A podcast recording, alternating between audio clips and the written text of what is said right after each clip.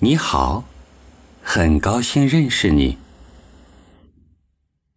如果这个故事能够跟你的内心相通，那么我相信你就能与自闭症人士的内心连通，走进我们的内心世界。你可能会想，我写下这些句子也不需要很多努力，但其实。这是完全错误的。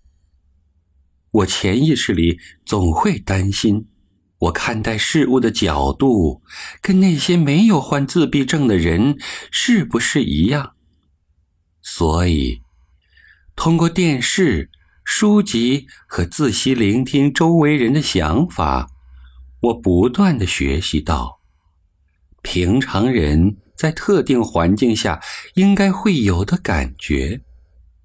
而且，每当我学到新的东西，就会写一篇短篇故事，把仍有疑问的情况处理一下。